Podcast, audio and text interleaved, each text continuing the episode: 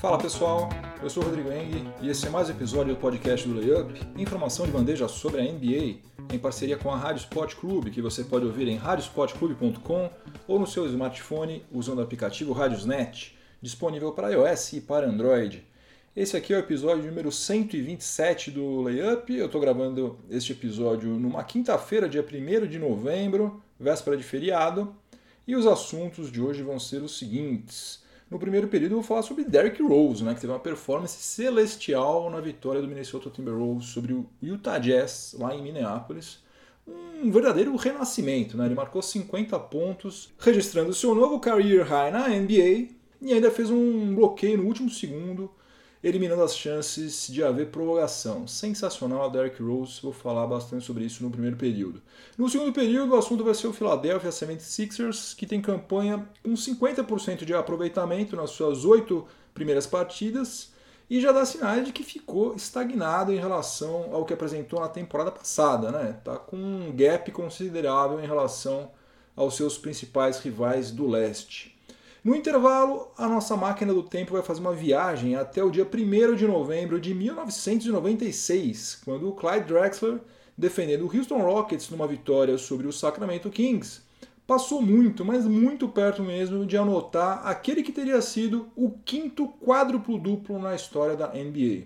No terceiro período, eu vou falar sobre o exercício das team options, né? com a aproximação do prazo para o exercício das team options. Muitos jogadores que ainda estão cumprindo seus primeiros contratos na NBA, contratos de calouro, né? receberam a notícia de que continuam nos planos das suas respectivas franquias. Mas esse não foi o caso do Dragon Bender, a quarta escolha do Phoenix Suns no draft de 2016, e de mais outros quatro jogadores sobre os quais eu vou falar no terceiro período. E para fechar, no quarto e último período, o assunto vai ser o Chicago Bulls, que pela segunda temporada consecutiva não deve brigar por vaga nos playoffs, mas vai utilizar a temporada para desenvolver as várias futuras promessas que reuniu no seu elenco. E uma dessas promessas, o Wendell Carter Jr., acabou de fazer uma partida raríssima na história da NBA e inédita na história do Chicago Bulls. Então chega de delongas, vamos ao que interessa, o podcast do Layup está no ar. Antes de mais nada, uma informação que eu não pude dar no episódio anterior porque os vencedores ainda não tinham sido divulgados. O Stephen Curry foi eleito o melhor jogador do Oeste e o Yannis Antetokounmpo o melhor do Leste na semana 2. Para mim, esses dois aí vão brigar pelo prêmio de MVP palmo a palmo e como eu já falei num outro episódio aí, eu estou apostando no Greek Freak. Agora sim, vamos ao assunto do primeiro período, que não poderia ser outro senão a performance celestial de Derrick Rose na vitória de ontem do Minnesota Timberwolves sobre o Utah Jazz lá em Minneapolis. O Jimmy Butler não atuou, para todos os efeitos, ele foi poupado porque está com dores musculares. Não sabemos se isso é mesmo verdade ou se tem alguma coisa a ver com o fato de que ele é, quer ser negociado.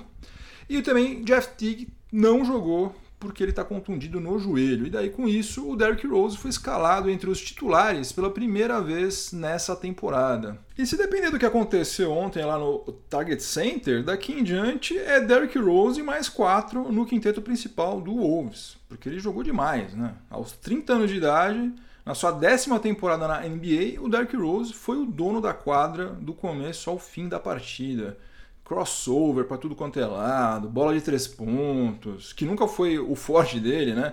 Bandeja na cara de ninguém menos do que Rudy Gobert, que por muita gente é considerado o melhor ring protector da liga. Derrick Rose foi simplesmente espetacular. Tem um lance que ele dá uma finta no Gobert, Gobert vai para um lado, ele fica sozinho ali faz a cesta. Foi humilhante, jogou demais. Foi um verdadeiro renascimento. Ele marcou 50 pontos com 61,3% de aproveitamento nos arremessos de quadra e 57,1% nos três pontos. Essa marca aí de 50 pontos representa o career high do Derrick Rose, ou seja, a sua maior pontuação em uma, em uma partida desde quando ele ingressou na NBA em 2008. O seu recorde anterior era de 42 pontos, registrado duas vezes pelo Chicago Bulls na temporada 2010-2011, que foi a temporada na qual ele foi eleito MVP, também sob o comando do técnico Tom Thibodeau.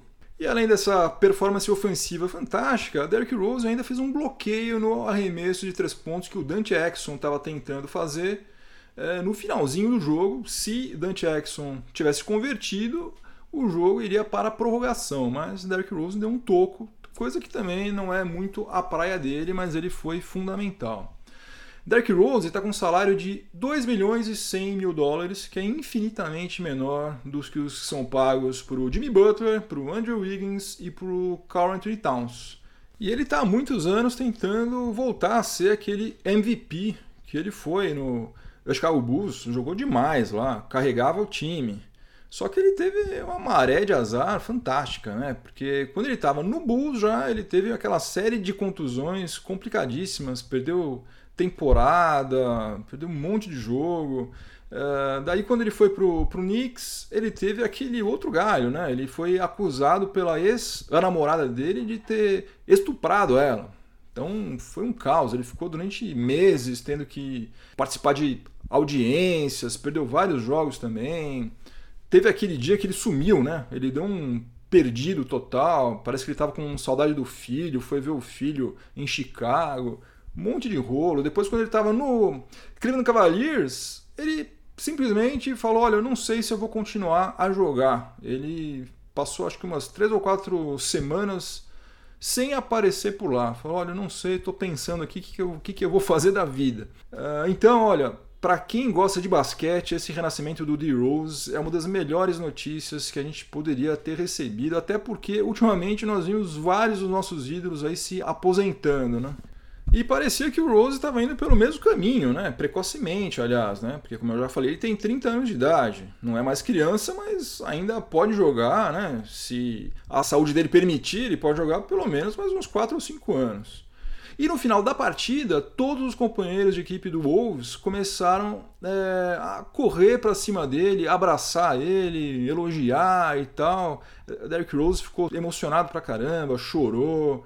Todo mundo que estava lá no Target Center ficou de pé, aplaudiu ele. Foi sensacional. Eu gostaria muito, de verdade, de que duas coisas acontecessem. Primeiro, que Derrick Rose continuasse saudável e continuasse sendo protagonista do Minnesota Timberwolves, que ele é um cara muito acima da média, ele merece ter destaque, merece receber carinho, elogio. Ele merece, o cara é fora de série. Né? A gente se esqueceu que ele é tão bom assim, porque infelizmente ele teve toda essa série de enroscos aí durante 4, 5 anos seguidos. E a outra coisa que eu gostaria também muito é que esse clima de união que a performance espetacular dele gerou continue continue que o Minnesota Timberwolves consiga, pelo segundo ano consecutivo, depois de muito tempo, participar dos próximos playoffs. Vamos ver o que, vai acontecer.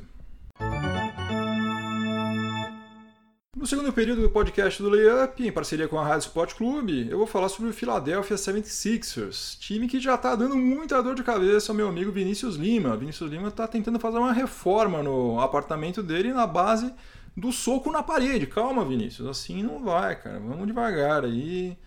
Calma, respira fundo, conta até 100. Robert Covington vai melhorar, não vai fazer tantas bobagens.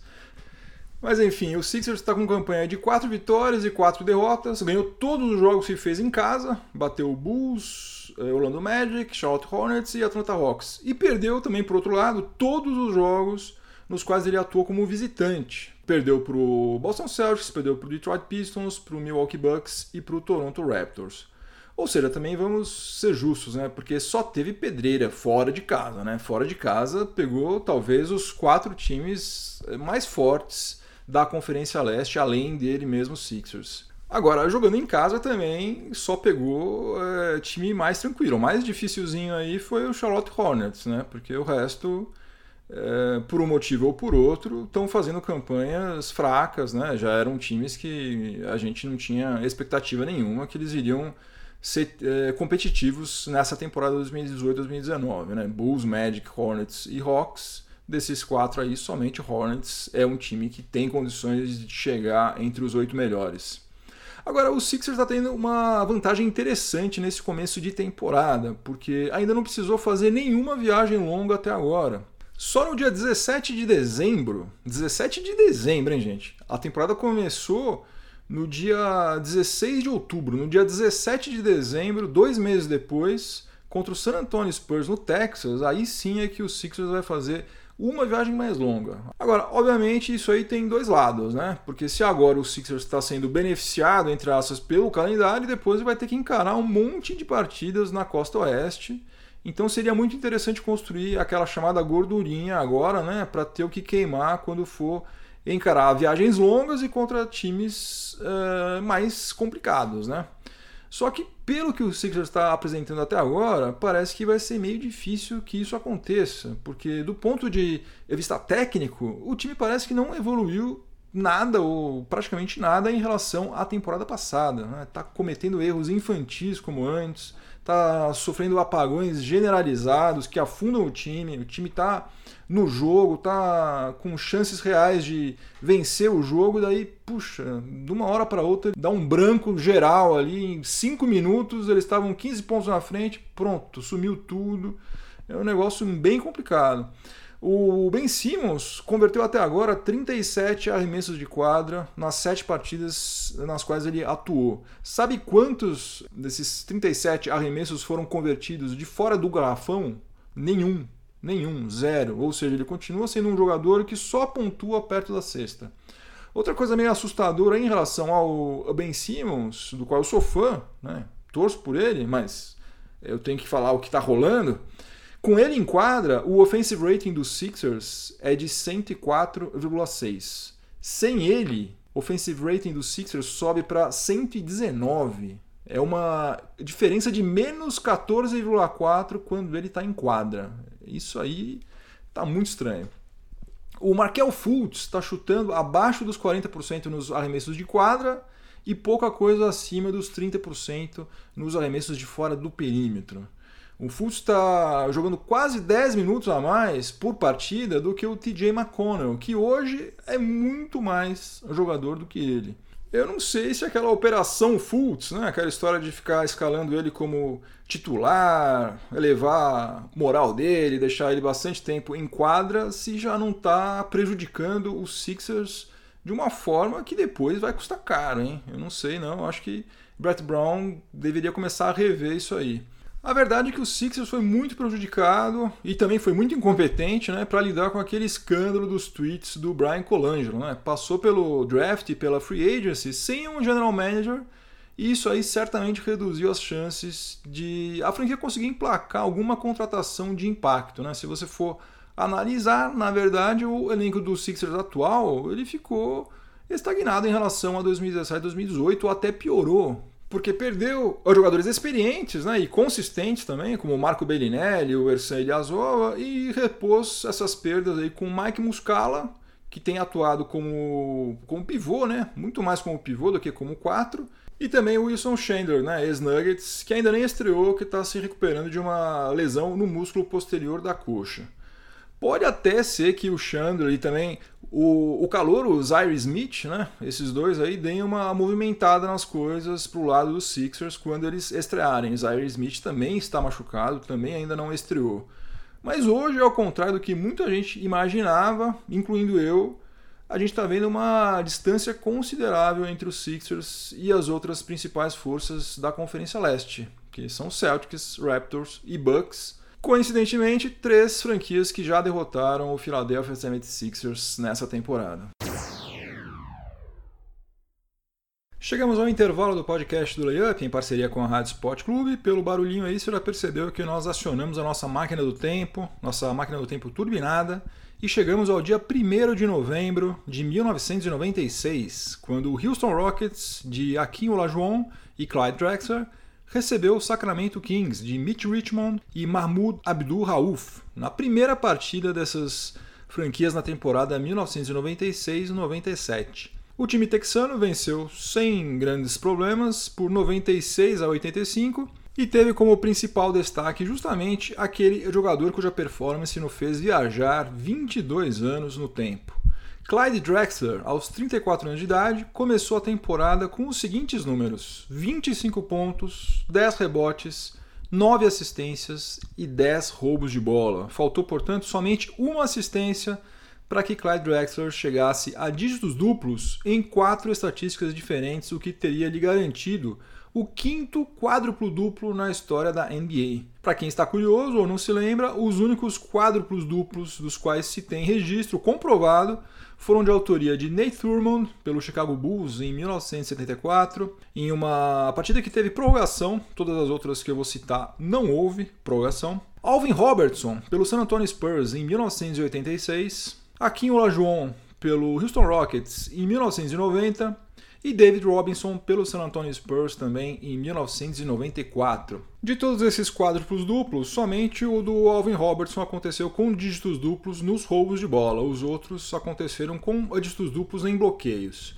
Agora, sempre que eu menciono os quadros duplos, eu gosto de lembrar que a NBA só começou a compilar estatísticas de roubos de bola e de bloqueios na temporada 1973-74, portanto, é extremamente provável que jogadores como Bill Russell, Will Chamberlain, Oscar Robertson, Jerry West, entre outros, tenham anotado quádruplos duplos nas décadas de 1950 e 1960, mas sem que haja registro oficial dessas performances. O mais curioso em relação ao Clyde Drexler é que 10 anos antes, em 1986, ele também quase anotou um quádruplo duplo com 10 roubos de bola, mas daquela vez ficou faltando um rebote. Bateu na trave duas vezes, portanto, Clyde Drexler de se tornar o quinto jogador a conseguir a façanha de anotar um quádruplo duplo na NBA, algo que é tão raro que não acontece desde 1994. Começando o terceiro período do podcast do Layup, em parceria com a Rádio Sport Clube, para falar um pouco do mundo contratual da NBA, em especial falar sobre as Team Options. Venceu agora no final de outubro o prazo para exercício das Team Options por parte das franquias referente à temporada 2019-2020.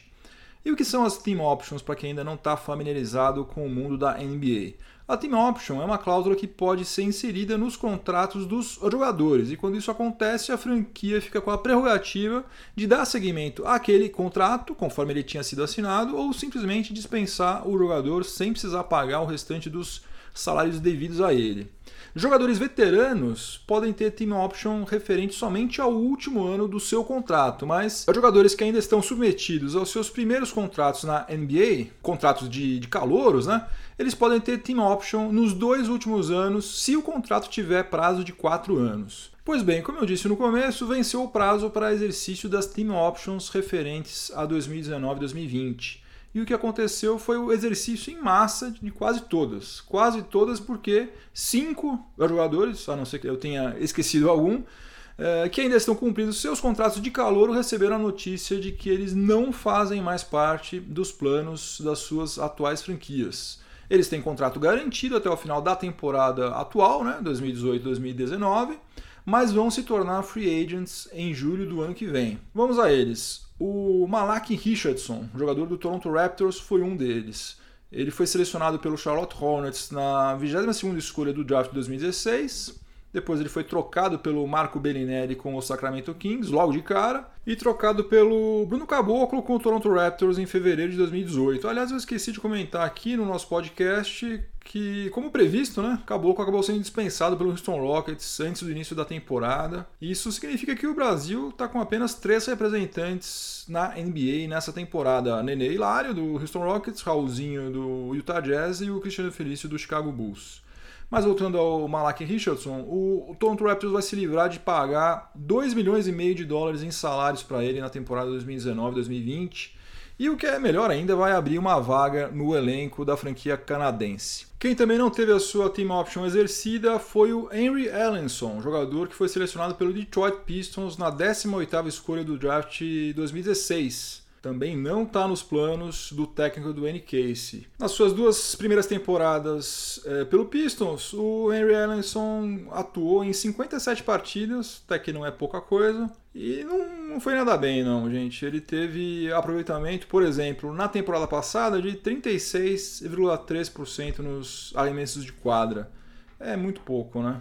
Uh, média de 4 pontos, uh, média de 2,1 rebotes, e jogando pouco tempo, claro, né? Mas Infelizmente, a fila lá na NBA, ou felizmente, não sei, ela anda bem rápido. Se o cara não mostra serviço logo, raramente tem muito mais chances. Quem também está correndo sério risco de sair da NBA precocemente é o pivô Justin Payton, do Minnesota Timberwolves. Ele foi selecionado pelo Chicago Bulls na 16ª escolha do draft de 2017 e foi envolvido imediatamente em seguida naquela troca do Jimmy Butler pelo Zach Lavine, Chris Dunn e o Laurie Markkanen. É, na temporada passada, ele fez somente uma partida e ficou em quadra somente 4 minutos. Passou a maior parte do seu tempo na, na D-League, né? É defendendo o Iowa Wolves. E como desgraça pouco é bobagem, ele se contundiu seriamente nessa off-season, o que certamente tornou a, a, decisão do Tom Thibodeau de não exercer a team option ainda mais fácil, né? Vai gerar uma economia de aproximadamente 3 milhões e 100 mil dólares ao Minnesota Timberwolves em 2019 e 2020. Marquise Chris, que foi parar no Houston Rockets naquela troca com o Phoenix Suns envolvendo o Ryan Anderson, também não teve a sua team option exercida pela franquia texana.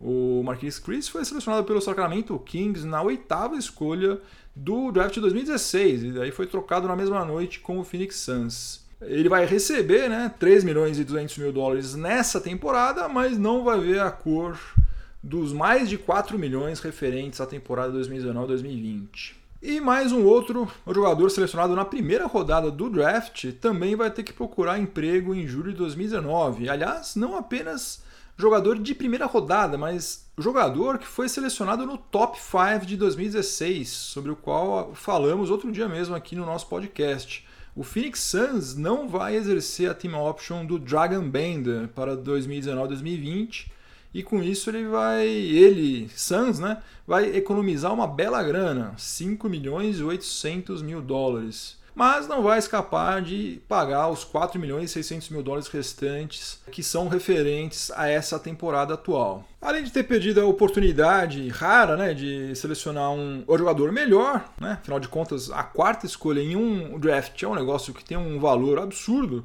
o Suns ainda jogou mais de 13 milhões de dólares em salários ao longo das três temporadas aí é, no lixo, né? Com um cara de 2,16 metros que tem média de 5,3 pontos, 3,7 rebotes e aproveitamento de 37,8% nos arremessos de quadra. E esse aí não pode reclamar de falta de oportunidade, porque apesar da, da contusão que ele teve, né? Ele sofreu no início de 2017, ele atuou até agora em 128 partidas com média de 20,7 minutos por partida. Então, o que faltou ao nosso glorioso Dragon Bender não foi oportunidade, não, foi talento mesmo.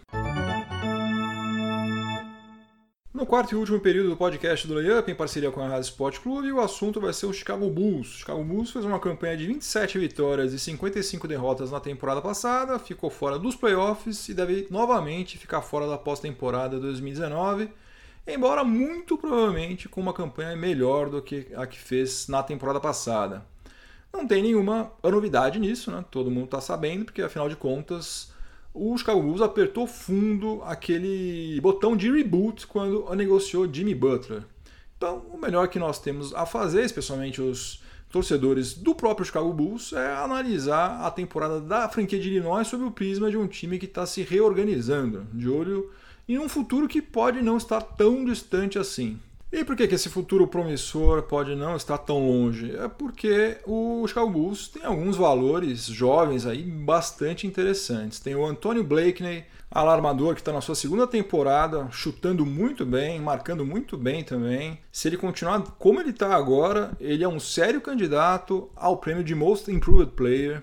Tem Chris Dunn e tem o Laurie Markkanen, Ambos estão machucados, mas quando eles retornarem vão ganhar muitos minutos nesse time aí. Acho que ambos devem ser titular. E o Chicago Bulls também somou pelo menos mais dois calouros promissores ao seu elenco no último draft. O ala Chandler Hutchinson, selecionado na 22ª escolha, e o Wendell Carter Jr., ala pivô de 19 anos de idade, que foi selecionado na sétima escolha. E o Wendell Carter Jr., ele já deu uma prévia do que ele é capaz de fazer na derrota de ontem para o Denver Nuggets por 108 a 107 lá no United Center. O Wendell Carter Jr. acabou o jogo com os seguintes números: 25 pontos, matando duas bolas de 3 pontos, 8 rebotes, 5 assistências, 3 roubos de bola e 3 bloqueios em 38 minutos de quadra. Eu corri lá no Basketball Reference para checar com que frequência um calouro conseguiu reunir números como esses em uma partida e a resposta é a seguinte: muito raramente. Carter Jr. foi somente o quinto calouro na história da NBA a fazer isso. O último novato com pelo menos 25 pontos, 8 rebotes, 5 assistências, 3 roubos de bola e 3 bloqueios em uma partida havia sido o Anthony Hardway, ou Penny Hardway, né, em 1993, ou seja, há 25 anos. E nenhum calouro do Bulls, nunca, nem Michael Jordan, ninguém jamais tinha feito coisa parecida com o que Wendell Carter Jr. fez ontem. Ele acabou de chegar e já está é, tendo mais minutos em quadra do que o nosso Cristiano Felício. Só que o Fred Hoiberg ainda não pode abrir mão do Felício, porque, embora no ataque ele esteja bem devagar, né? Felício está com média de 5,6 pontos por partida, defensivamente, Cristiano Felício ainda é um dos melhores jogadores do Chicago Bulls.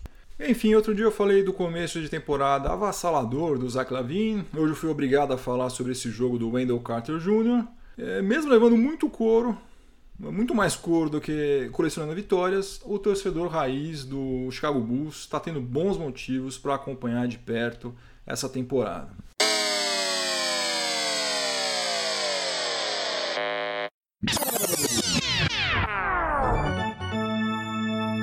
Placar ainda empatado, não temos um vencedor, então vamos para a prorrogação. Meu game winner dessa vez não caiu, então vamos falar um pouquinho sobre o J.R. Smith. J.R. Smith está infeliz lá no Cleveland Cavaliers. Cleveland Cavaliers, por sua vez, está tentando se livrar dele faz um bom tempo, não consegue. E hoje, quinta-feira, J.R. Smith declarou que ele quer ser negociado. Não está feliz lá em Ohio, quer ter mais tempo de quadra e falou isso, falou que ele quer ser negociado, como todo mundo está cansado de saber que vai acontecer mais cedo ou mais tarde, J.R. Smith vai acabar sendo trocado. Acontece o seguinte, que pelas regras da NBA, pelo acordo coletivo que foi assinado entre jogadores e liga, nenhum jogador pode manifestar publicamente o seu desejo de ser negociado, sob uh, o risco de sofrer uma, uma multa que pode chegar a 10 mil dólares. Aliás, foi exatamente essa multa que foi imposta ao Eric Bledsoe quando ele tweetou I don't wanna be here. Eu não quero estar aqui, ou seja, quero ser trocado, me tirem daqui pelo amor de Deus. E naquela ocasião, Eric Bledsoe teve que pagar uma multa de 10 mil dólares. E agora o Adrian Wojnarowski está levantando a hipótese de que J.R. Smith, ao responder a questão sobre se ele queria continuar no Cavs ou não, é, com sinceridade, né, dizendo que de fato ele não quer ficar mais lá, J.R. Smith está sujeito a ter que pagar também mais 10 mil doletas de multa. Já teve aquele problema também com aquela tatuagem na perna, se sentiu perseguido e agora mais essa para J.R. Smith. Agora sim, fim de jogo. Acabou mais um episódio do podcast do Layup. Espero que vocês tenham gostado. Obrigado pela companhia. Antes de eu ir embora, vou deixar a minha trilha sonora para esse final de semana aqui que vai ser a música Get Up Off That Thing, lançada num single por James Brown em 1976. Quando eu tento dançar, eu corro sério risco de cair, né? Porque eu tenho dois pés esquerdos, eu não sei dançar. Agora, essa música aí é impossível você escutar e ficar parado. Esse é o funk de verdade, não é esse funk mequetrefe, sem vergonha, que rola atualmente é, que não merecia nem ser chamado de funk, né? Porque não é funk, é qualquer coisa menos funk. James Brown fazia o funk de verdade, ele era meio malucaço, ele era meio politicamente incorreto, mas o cara tinha as manhas. Então, Get Up Off That Thing com James Brown é a minha dica de hoje. Recados. Primeiro de tudo, um grande abraço pro Glaucio de Campos e pro Rantins. Eu não sei se esse nome é um nome é, inventado ou se realmente tem uma pessoa que se chama Rantins, mas enfim. Rantins, é você, cara. Valeu, obrigado. Tamo junto. que mais? Ah, sim, inscrevam-se na newsletter do Layup para receber as informações referentes à programação da NBA na TV, você recebe toda semana. Toda a grade de jogos que serão transmitidos por ESPN, Sport TV e Vivo. que mais? Siga o Layup nas mídias sociais, Layup BR no Facebook, Layup BR no Twitter e Layup NBA no Instagram. E se você estiver ouvindo este episódio em alguma plataforma de podcast, aproveite para avaliar positivamente o podcast do Layup, me dá uma força. Inscreva-se no meu canal do YouTube, por favor. Isso aqui já é uma súplica, não é nem questão de, uma, de eu estar fazendo uma recomendação, é uma súplica que eu faço. Por favor, entre no site do layup.com.br. No canto superior direito tem os ícones das mídias sociais do Layup. Um deles é o do YouTube. Clica nele, você vai cair na página do canal do Layup no YouTube. E daí, mesmo que você não escute os episódios por lá, se inscreva que você vai me ajudar demais. Você vai perder uns 20 segundos do seu dia e você vai me ajudar enormemente. E se você estiver ouvindo na Rádio Sport Clube, continue sintonizado por aí que vem mais informação esportiva de qualidade na sequência. Ótimo final de semana, ótimo feriado, muitos uh, jogos interessantes para a gente acompanhar. Semana que vem tem mais. Juízo, né? Muito juízo. Voltem todos inteiros e inteiras para casa. Um abração. Tchau, tchau.